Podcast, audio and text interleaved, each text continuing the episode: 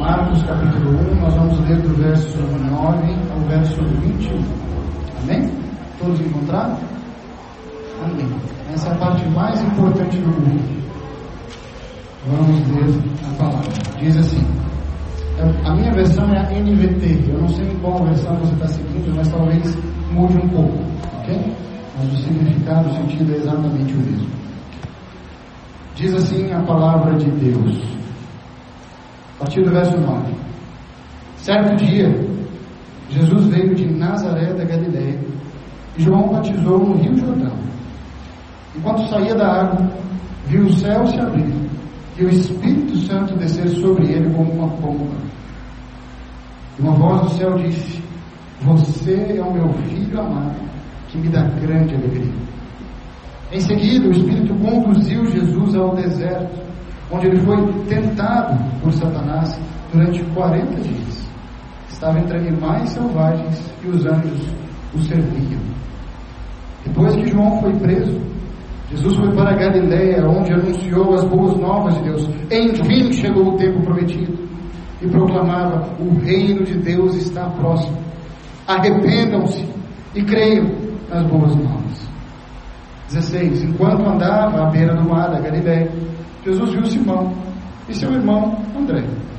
Jogavam redes ao mar, pois viviam da pesca. Jesus lhes disse: Venham, sigam e eu os farei de vocês de pescadores de gente. No mesmo instante, deixaram suas redes e o seguiram. Pouco mais adiante, Jesus viu Tiago e João, filhos de Zebedeu, consertando redes no barco. Chamou-os de imediato e eles também o seguiram, deixando seu pai Zebedeu no barco com os empregados. Vamos orar? Senhor Deus, eu oro para que o Teu Espírito venha essa noite. Senhor, eu oro para que o Senhor tome agora a minha boca e que não seja mais eu falando. Eu não tenho palavras que expressem a profundidade do Evangelho. Então eu peço que o Teu Espírito se apodere nesse momento e fale conosco. Faz nossos olhos atentos, Pai, para aquilo que o Senhor tem para nos dizer. Acorda aquele que dorme, Senhor, em nome de Jesus. Aleluia. E Senhor, que essa palavra, que o Evangelho, Pai, transforme hoje a vida de pessoas, de cada um que veio aqui, Pai. Eu oro para que toda distração de Satanás se retire em nome de Jesus.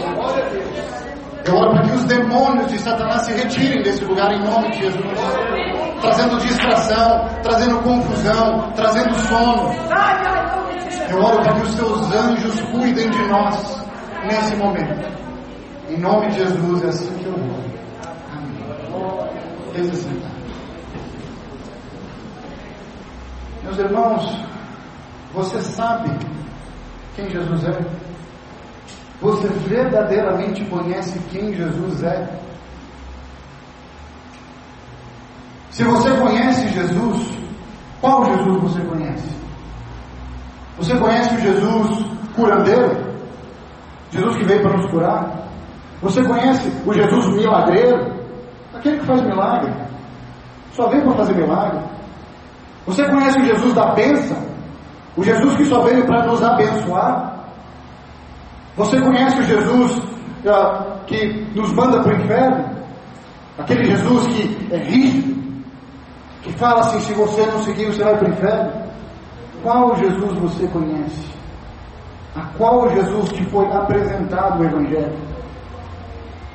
Meus queridos, em tempos em que o nome de Jesus é associado a todo e qualquer tipo de filosofia, de ideologia, de politicagem, em dias em que o nome de Jesus é associado a todo tipo de entendimento humano, esse texto, o texto de Marcos, vem nos apresentar o Jesus que se fez homem, o Jesus que nos revela o seu reino, o Jesus que, através da plena obediência, do triunfo sobre as tentações, da clara exposição do Evangelho, nos mostra o privilégio de nós sermos chamados para pregar as boas novas de Cristo. O Cristo que se apresenta no Evangelho de Marcos é um Cristo obediente, é um Cristo que nos ensina a vencer tentações, e é um Cristo que prega o reino de Deus aos homens. E que além de pregar o reino de Deus, ele chama pecadores como eu e como você para anunciar o reino de Deus. Meus amados, alguns pontos que eu quero esclarecer com vocês nesse texto. Eu quero que vocês prestem bem atenção, porque o Espírito Santo de Deus quer nos dizer essa noite.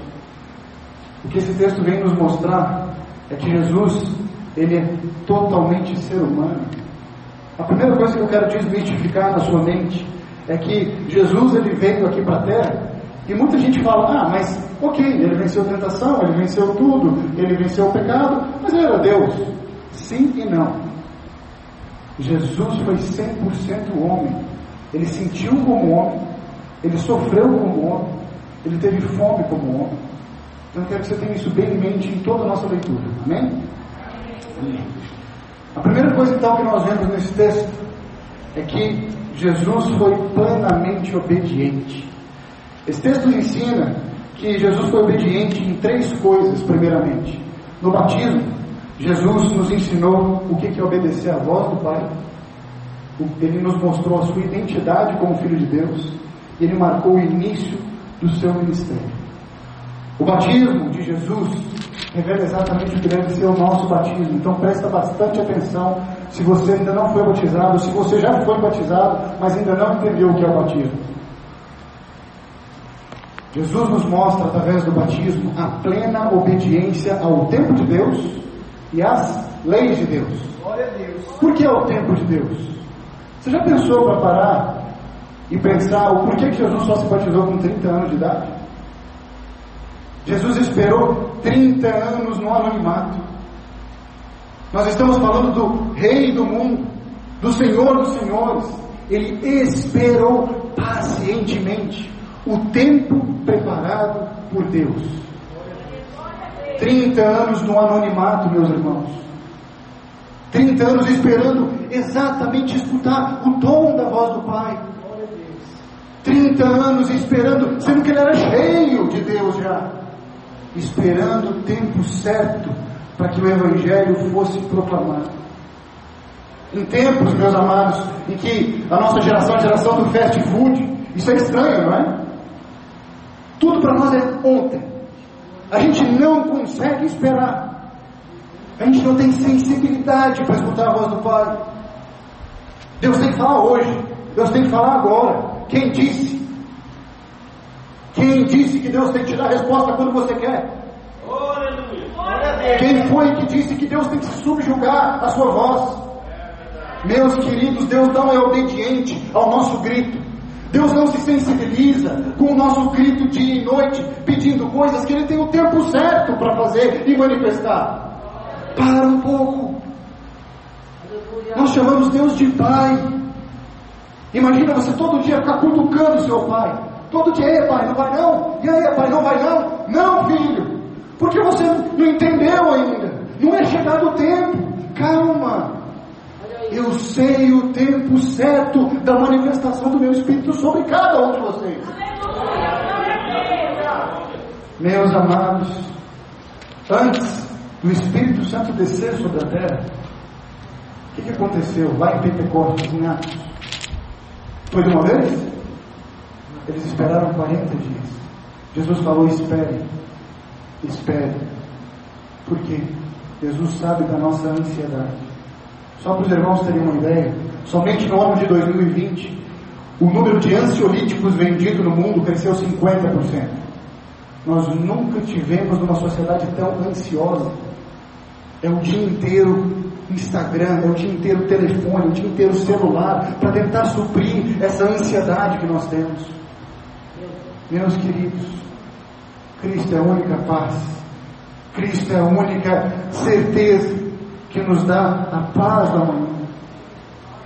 Cristo foi obediente, ele não foi obediente à voz dos homens, ele foi obediente à voz de Deus. Jesus também foi obediente às leis de Deus. Por quê? Você já parou para pensar o porquê Jesus tinha que se batizar? Se João Batista pregava para o arrependimento, por que Jesus tinha que se batizar? Por que Jesus tinha que batizar? Ele queria mostrar para todo mundo o início da caminhada de fé. Meus amados, o batismo não é o fim. O batismo não é quando eu me entrego e aí todo mundo reconhece, está tudo certo. Não! É o início da caminhada. É o início. Então Jesus se batiza para mostrar para nós a plena obediência à voz do Pai, mesmo sem pecado. João Batista batizava para arrependimento. E Jesus foi mesmo assim. Quando Jesus chega para João Batista, o que, que João Batista diz lá no Evangelho de Mateus, capítulo 3? Eu me careço de ser batizado pelo Senhor. Eu não posso te batizar. O Senhor é muito maior do que eu. Como que eu, um pecador, um homem, vou batizar o Senhor do mundo? Jesus mesmo assim diz a ele: é necessário que as Escrituras se cumpram. Dessa forma, meus queridos, Jesus cumpriu o que está escrito em Filipenses capítulo 2, que mesmo sendo Deus, embora sendo Deus, ele não considerou que ser igual a Deus era algo que deveria se apegar. Antes, ele se destituiu de si mesmo, se fazendo filho, homem, e morrendo por mim e por você.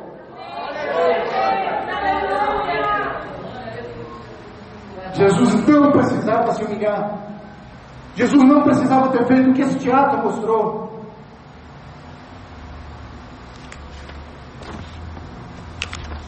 Meus amados, nenhuma voz, nenhuma voz se equipara à voz de Deus.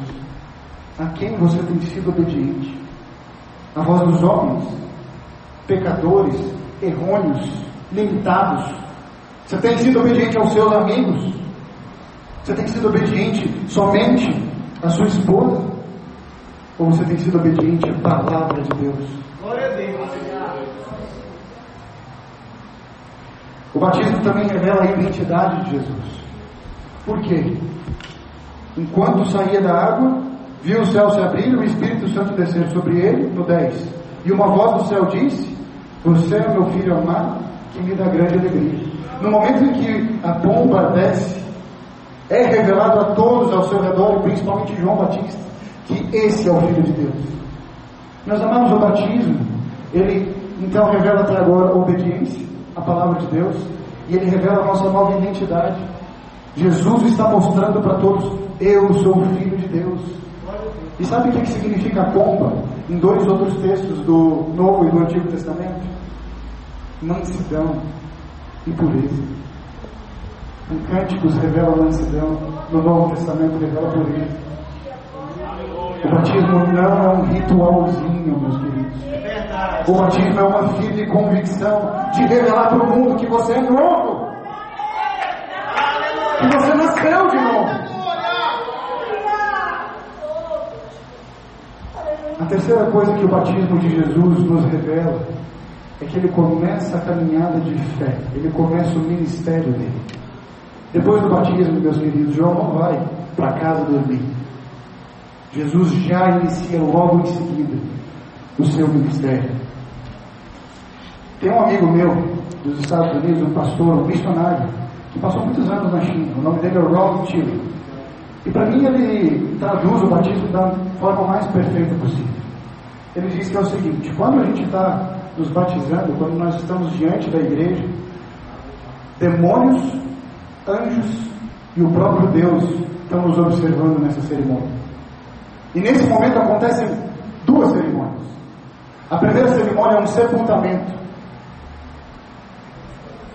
Demônios, anjos e o próprio Deus veem um homem caído no chão, totalmente entregue, morto.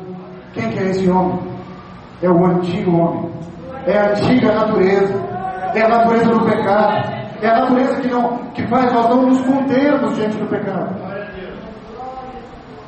Anjos, demônios e Deus e a igreja vendo esse homem, antigo homem, renascer.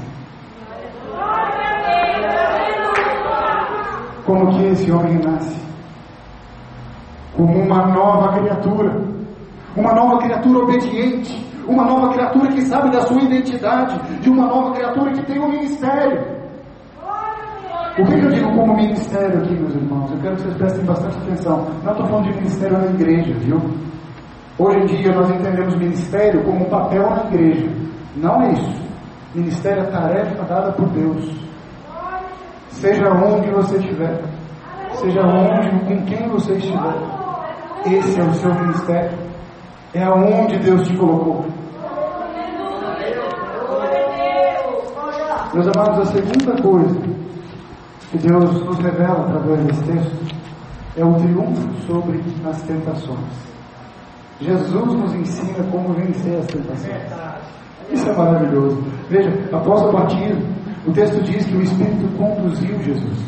O Espírito guiou Jesus, ele direcionou Jesus. Você sabe o que quer dizer isso? Quer dizer que o Espírito Santo pegou na mão de Jesus e ele mesmo levou Jesus para o deserto. Você imagina que o Espírito Santo tivesse levado Jesus para um lugar bom, não é? Um lugar cheio de vida, um lugar maravilhoso, né? Agora o Espírito Santo alcançou, agora só bênção, oh coisa boa. Não. O Espírito Santo de Deus conduz Jesus para um deserto. Um deserto. Eu já vou explicar para vocês o que significa esse deserto. C.S. Lewis, meus amados irmãos, em um tempo em que ah, é pregado somente bênção na grande maioria das igrejas, em um tempo em que Jesus é diminuído para satisfação terrena. Meus amados, a gente está pegando algo que é eterno e transformando em algo ínfimo nessa terra. Eu não sei quantos anos nós temos aqui, meus queridos. Alguns têm 10, alguns têm 20, alguns têm 30, outros nem isso. Eu não sei quanto tempo vocês têm. Eu sei de uma coisa, meus queridos, esse Espírito guia Jesus para um deserto. C.S. Lewis, que é um escritor antigo do cristianismo, diz o seguinte: se você está buscando uma religião que te traga conforto, definitivamente essa religião não é o cristianismo. Se você quer buscar conforto, meu amado, se você quer buscar bênção, tem um monte de igrejas, tem um monte de religiões aí fora, prontas para te oferecer essas coisas. Aliás, você não precisa nem disso. Você precisa que Satanás apareça na sua frente e ele te entregue tudo que você precisa. Porque ele é o dono desse mundo. Se você quer dinheiro, não se engane, Satanás também dá dinheiro. Não se engane, Satanás dá muitas das bênçãos que nós julgamos ser bênçãos, mas que nos afastam de Deus. Meus amados, bênção é quando o Espírito Santo de Deus entra na nossa vida. Bênção é quando eu entendo o chamado de Cristo. Bênção é quando eu gasto a minha vida para o Evangelho. Meus amados, tudo que te distancia do Evangelho é maldição.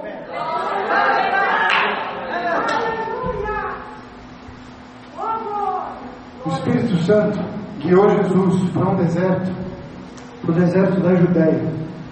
Esse deserto da Judéia é um deserto montanhoso, ele não é um deserto como a gente está acostumado, né? Bem de areia, né? A gente vê deserto e a gente imagina aquela visão da areia, né? Esse deserto é um deserto montanhoso, que abriga uma série de perigos. Esse deserto faz 50 graus durante o dia e à noite despenca para zero graus. Esse deserto, meu querido, é um deserto que tem coiote, que tem lobo. Você sabe o que é coiote? É como se fosse um lobinho. Lobos, escorpiões, serpentes.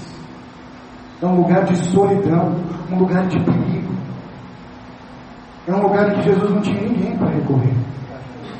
Nós estamos falando do Salvador do mundo. O Espírito guiou Jesus para esse lugar. Por 40 dias ele ficou aqui.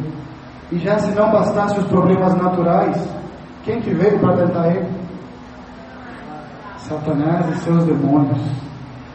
Meus queridos, algo interessante sobre esse texto é que a palavra tentação, aqui usada nesse texto, é a mesma palavra no grego e no hebraico para provação. É a mesma palavra. Enquanto Satanás usa situações da nossa vida de dificuldade para nos tentar, para nos tirar o foco, Jesus nos prova para que nós nos aperfeiçoemos.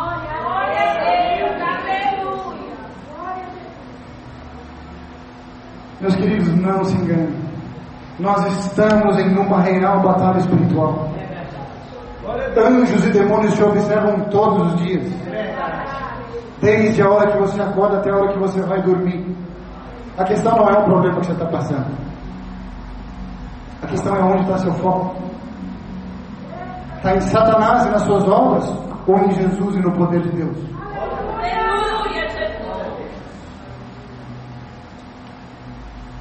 Meus queridos, em 1 Coríntios, no capítulo 10, no versículo 13, diz assim: Quero que vocês abram, por favor, a palavra. 1 Coríntios 10, 13.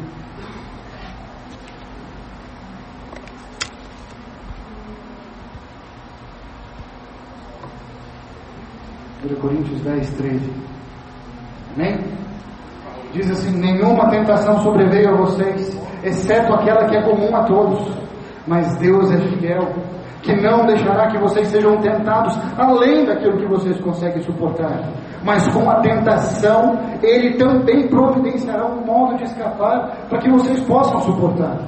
Em Provérbios 17,3 diz que o ouro e a prata são provados pelo fogo, mas é o Senhor quem revela quem nós realmente somos. Meus amados, nós sim somos provados por Deus.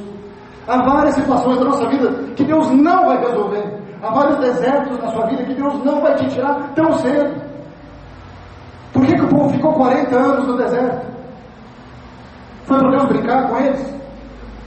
Estima-se, meus queridos, que o caminho ah, do Egito até Canaã era de aproximadamente dois meses. Eles ficaram 40 anos no deserto. Por quê? Porque Deus queria que o povo aprendesse a obediência porque Deus queria que o povo aprendesse o caminho da vida. Porque o povo queria que eles não perdessem em si mesmos a vida. Deus queria trazer o certo entendimento de quem Ele é. Meus amados, entendam uma coisa, pelo amor do nome de Jesus. A obra da cruz do Calvário de Jesus foi para que nós tivéssemos comunhão com Ele. Todas as vezes que nós usamos o Evangelho, todas as vezes que a gente está chega na palavra de Deus só para resolver um problema, nós estamos diminuindo o poder de Deus, diminuindo aquilo que Ele mais quer conosco, que é a comunhão. O que um pai quer com o filho, meu amado? O pai quer com o filho que ele uh, resolva boas tarefas, que ele seja aprovado na escola. Não! Um pai quer comunhão com o filho. Um pai quer estar com o filho e dizer, filho, papai te ama. Meus queridos, a prova, então, de Deus, ela tem como, é como objetivo nos aproximar da palavra de Deus, nos aperfeiçoar e fazer com que nós tenhamos um caráter aprovado. É isso que a palavra de Deus, é isso que a aprovação vem fazer. O que Satanás vem fazer, fazer com que nós tiremos o foco da palavra de Deus e coloquemos nos homens. Ela nos faz corromper e ela nos escraviza. Meus queridos, não se enganem. Satanás nos conhece muito bem. Ele é um ser milenar que habita na terra. Satanás sabe como te tentar.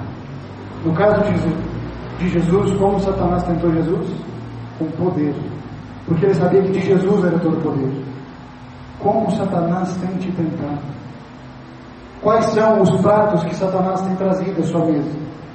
Não são pratos ruins, eu te aviso. Ele sabe exatamente do que você gosta.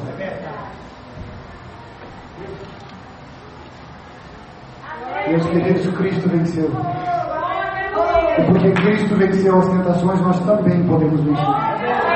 Não se engane, meus amados, se nós tentarmos na nossa própria força vencer, a gente não vai dar conta. É verdade. Não dá, meus queridos. Nós estamos lutando contra um ser que é muito mais astuto e inteligente do que nós, que é Satanás. Nós precisamos da preciosa palavra de Deus. Ela é o único jeito de nós vencermos Satanás. Se ajoelhe perante esse livro, meu querido. Pelo amor do nome de Jesus, não perca seu tempo. Oração é uma bênção, mas oração não transforma a nossa mentalidade. Louvor é uma bênção, mas louvor não transforma a nossa mentalidade. Tem um monte de louvores aí fora hoje que não falam nada de Jesus. É sobre a gente, não é sobre ele. Se cheia a palavra de Deus, porque A terceira coisa que Jesus nos ensina através desse texto é a clara proclamação do Evangelho. Acompanhe comigo, é no 14, no verso 14, diz assim: Depois que João foi preso, Jesus foi para Galiléia, onde anunciou as boas novas de Deus. Enfim chegou o tempo prometido e proclamava que o reino de Deus está próximo.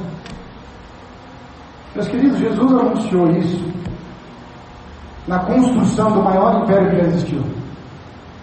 Jesus, Jesus anunciou que um reino estava vindo na construção do maior império que já existiu, o Império Romano. Para os irmãos terem uma ideia, César exigia de todo o povo que pelo menos uma vez por ano todos viessem a Roma e se ajoelhassem perante ele e dissessem: Você é Deus.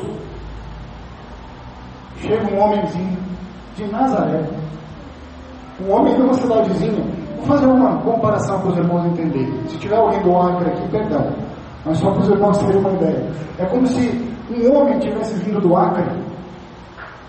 Eu nunca conheci ninguém do Acre. Se vocês conhecerem, depois vocês me falam.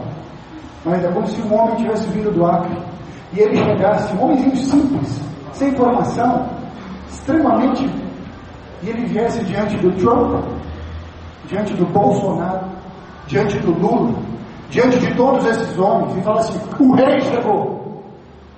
E não são vocês os reis, sou eu o rei. Eu sou o rei do mundo. Ele chega diante a todos, a todas as nações, aos seres mais importantes, a todo o povo da terra e diz: É vindo o reino. O reino de Deus chegou. Meus queridos, vocês entendem o tamanho desse Jesus, não? Glória a Deus, aleluia. Bolsonaro, Trump, Xi Jinping, presidente da China, todos têm que se ajoelhar perante esse homem. Glória a Deus, aleluia. Glória a Deus. Meus queridos, há um só nome que tem que ser exaltado. Um só. E o nome dele é Jesus. Jesus Cristo Rei. E não um presidente, e não quem for. Jesus é o Rei do mundo. Coloque isso na sua mente. Quem vem para nos salvar não é o governo. Quem vem para nos salvar não é são os homens. Quem vem para nos salvar é Cristo Jesus.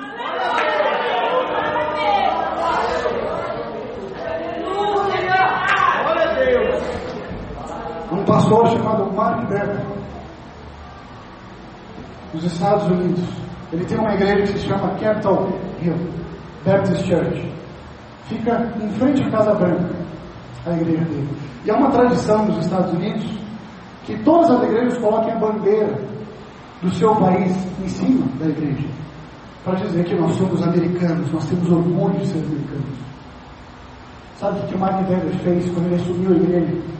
Ele tirou a bandeira dos Estados Unidos. Foi a primeira coisa que ele fez. E perguntaram para ele, por que você está tirando a bandeira? Esse é o nosso país, essa é a nossa pátria. Ele disse, não. A minha pátria é eterna. O meu reino é eterno. Eu não vivo para essa terra. Eu não vivo para esse mundo. A minha nação é a nação celestial. Qual é a sua nação, meu irmão? Qual é a sua nação? Meus queridos, qual nome você defende com unhas e dentes? É o nome de Jesus, porque é o nome dele que nós temos que defender com unhas e dentes. Aonde estão os homens e as mulheres de Deus que morriam pelo Evangelho? Aonde estão os, os homens e as mulheres de Deus que se sacrificavam pelo Evangelho? Meus queridos, há várias religiões aí fora que dão um, um baile na gente hoje. É vergonhoso. Vergonhoso. Eu acabei de voltar, no ano retrasado, eu voltei da China. Estive lá visitando a igreja perseguida da China. Meus queridos, como foi difícil voltar. Sabe por que foi difícil voltar? Porque eu via irmãos, irmãos que não têm o privilégio que nós temos de cantar livremente, de falar de Cristo livremente. Pessoas que ficaram, conheci um homem que ficou preso por 29 anos por causa do Evangelho. E quando a gente vem para cá, infelizmente, nós vemos um monte de gente, infelizmente, acomodada. E não se engane, muitas vezes eu sou assim.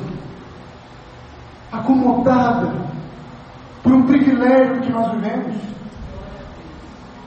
Meus queridos, eu nunca vou esquecer do Sr. Luiz, na primeira tribo que eu cheguei aqui no Brasil. Quando eu cheguei na tribo dos Guajajás, no Maranhão, eu desci do ônibus e eu conheci esse senhorzinho. Ele ficava desse jeito com a palavra dele. Ele ficava desse jeito o culto inteiro. Eu perguntei para ele, por que, que você faz isso? Ele falou assim, porque Jesus me salvou. O que mais eu preciso? Essa é a palavra dele. O que mais eu preciso? Só preciso da preciosa companhia de Jesus. Glória a Deus. Meus queridos, uma vez que você experimentar que essa companhia te assegura, nenhum prazer no terra é maior do que isso. Jesus então anuncia esse perfeito evangelho. Anuncia essa palavra preciosa. Esse reino que não é o reino dos homens. Não é meu reino, meus queridos. Não é reino do pastor da Veras. Não é reino de nenhum pastor. Aliás, tem um pastor. Sabe qual é o nome dele? Jesus Cristo. Todos nós, todos nós e todos os pastores que existem na terra são co-pastores. Pastor é Jesus, meu amado. A quarta coisa que Jesus nos ensina através desse texto, eu estou terminando, é uma coisa para mim impressionante. Depois que ele termina de anunciar o reino de Deus que chegou na terra, ele nos convoca. Diz o texto a partir do 16: Enquanto andava à beira do mar da Galileia, Jesus viu Simão, seu irmão André. Eles jogavam redes no mar, estavam trabalhando, pois eles viviam da pesca. E Jesus lhes disse: Venham, sigam. Três coisas são impressionantes de observar aqui, e eu não entendo a grandeza disso. A primeira dela, meus amados, é a graça de Deus em chamar pecadores perdidos, como eu e como você. Para os irmãos terem uma ideia, a tradição judaica era assim. Dos 6 aos 10 anos de idade, as crianças aprendiam sobre a Torá. Sabe o que é a Torá? São cinco primeiros livros da Bíblia. Dos 6 aos 10 anos, elas liam todos os dias a Torá. Quando elas completassem 10 anos de idade, elas tinham que saber de cor os cinco primeiros livros da Bíblia. Eu não estou falando de cor quais são, eu estou falando todas as palavras. Eles tinham que saber tudo o que estava escrito. Depois disso, vinha o Beirut Tambut, que era a segunda etapa. Nessa segunda etapa, dos 14 anos até os 17, eles tinham que aprender todo o Antigo Testamento. De cor. Quem não aprendesse, quem não fosse bom bastante, quem não fosse escolhido, voltava para a profissão dos seus pais. Alguém consegue enxergar isso aqui, meus queridos? Jesus chama quem não é bom. Jesus chama quem não passa no teste. Jesus chama quem não tem os requisitos básicos diante da sociedade. Jesus chama as coisas loucas desse mundo para confundir as sábias. Jesus chama o esquecido. Jesus chama o doente. Jesus chama o cansado. E diz: Eu te avivo. Jesus chama as coisas loucas dos queridos para anunciar as maravilhas do reino dele. Eu não sei quantos de vocês gostam de esportes, mas a lógica de um treinador de futebol é exatamente essa. A gente está vendo agora uma das maiores negociações do mundo, né? Não sei quem está acompanhando mais ou menos, eu gosto de futebol, acompanhei. Esse exemplo é do pastor, na verdade, da minha igreja, o pastor Antônio Marques. Né? Ele deu esse exemplo, achei ótimo. O PSG acabou de assinar com o Messi, está todo mundo vendo, né? Não sei quem acompanha aqui não, mas enfim, o Messi é o melhor jogador do mundo, né? A lógica dos times de futebol, a lógica dos treinadores do mundo é buscar os melhores. Jesus vai em direção aos piores.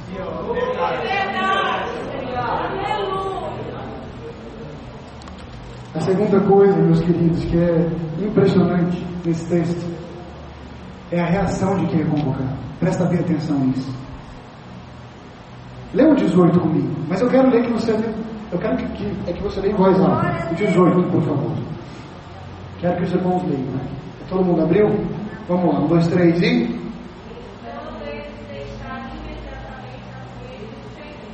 Estou vendo que tem duas irmãs na igreja. Não sei se tem mais gente na igreja, né? Mas vamos ver se tem. O 18, por favor. No 3, 1, 2, 3 e. Amém. No mesmo instante. No mesmo instante. A tradução do grego aqui é imediatamente. Eles deixam suas redes e seguem a Jesus. Meus queridos, quando Jesus te chama, Ele não te chama para você olhar para trás. Ele não te chama para você olhar para a sua vida antiga. Ele não te chama para você olhar o que você está perdendo. A gente está falando aqui de jovens de 17 a 20 anos de idade, como discípulos eram. Jovens que tinham uma vida pela frente, imagina isso. E eles largam as redes, eles jogam as redes no chão, eles falam: nada mais me importa, nada mais me importa, eu preciso seguir esse homem, eu preciso seguir Jesus, eu preciso seguir os passos dele. Nada mais importa, meus queridos, quando Jesus nos chama. Há uma história de dois jovens moravianos. É uma linha teológica antiga, do século XVIII. E dois jovens moravianos se entregaram no século XVIII para serem vendidos como escravos. E enquanto eles subiam no navio para ser vendidos, para serem escravos e pregaram o evangelho para os escravos, a família deles estava no porto em prantos, sem entender. A mãe olhava para ele e falava: Meu filho, por que, por que você está indo? E eles bradaram do barco: Aquele que morreu por mim, entregou sua vida por mim, não devo eu fazer a mesma coisa por ele?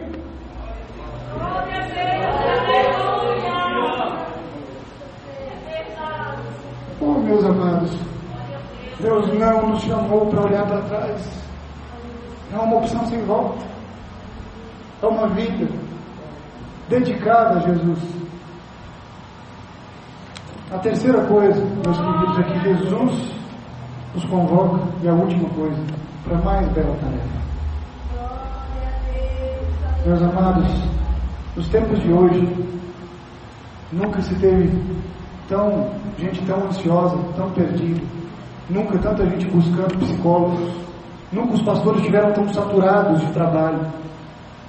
Nós estamos vivendo o fim dos tempos. E nesses dias, meus queridos, você sabe aonde que está a resposta? Aonde que as pessoas têm buscado a resposta? Glória a Deus. A pergunta que eu quero te fazer é: qual Jesus elas vão ver quando elas chegarem aqui? Glória a Deus. Coloque de pé, meu irmão.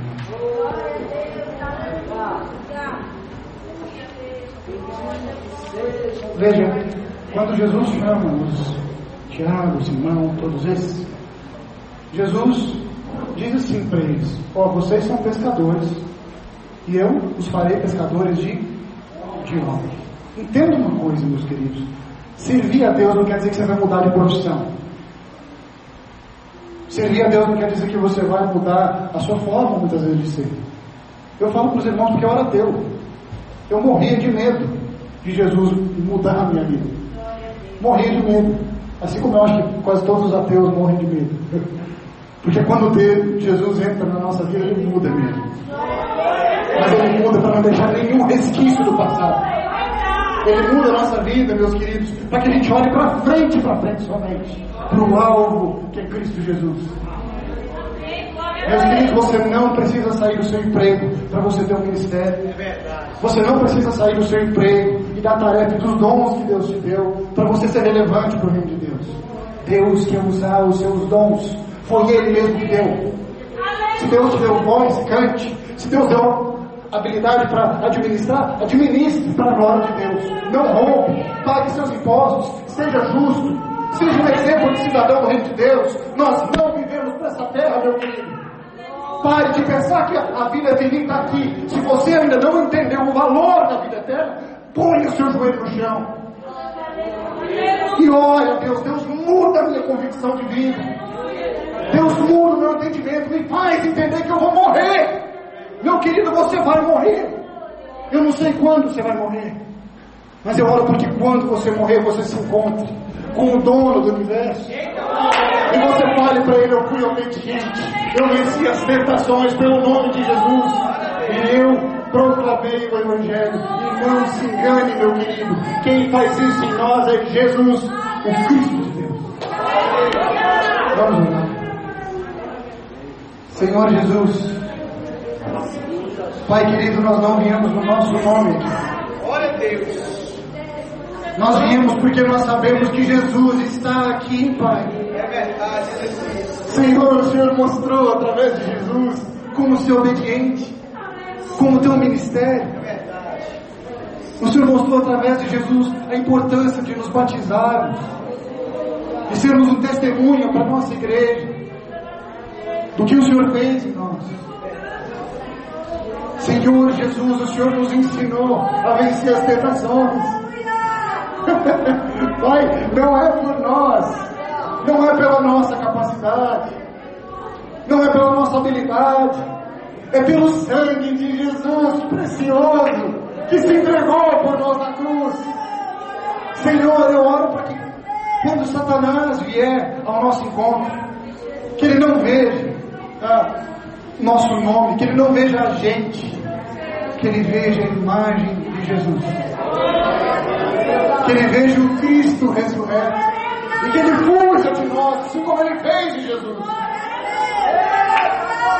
Senhor Deus, o Senhor nos deu um ministério, eu oro, Pai, em nome de Jesus, para que cada um aqui entenda o seu ministério e o seu valor. Deus, eu oro para que cada um que use os dons que o Senhor deu, não mais para o mundo, não mais para ficar rico, Pai, não mais para viver para esse mundo como se a vida fosse finita aqui, mas para em breve, Pai, para diante do Rei dos Reis que está voltando glorioso. Jesus, revela-nos a tua volta, revela-nos que é chegado o fim dos tempos. Em nome de Jesus eu oro. Amém. Amém.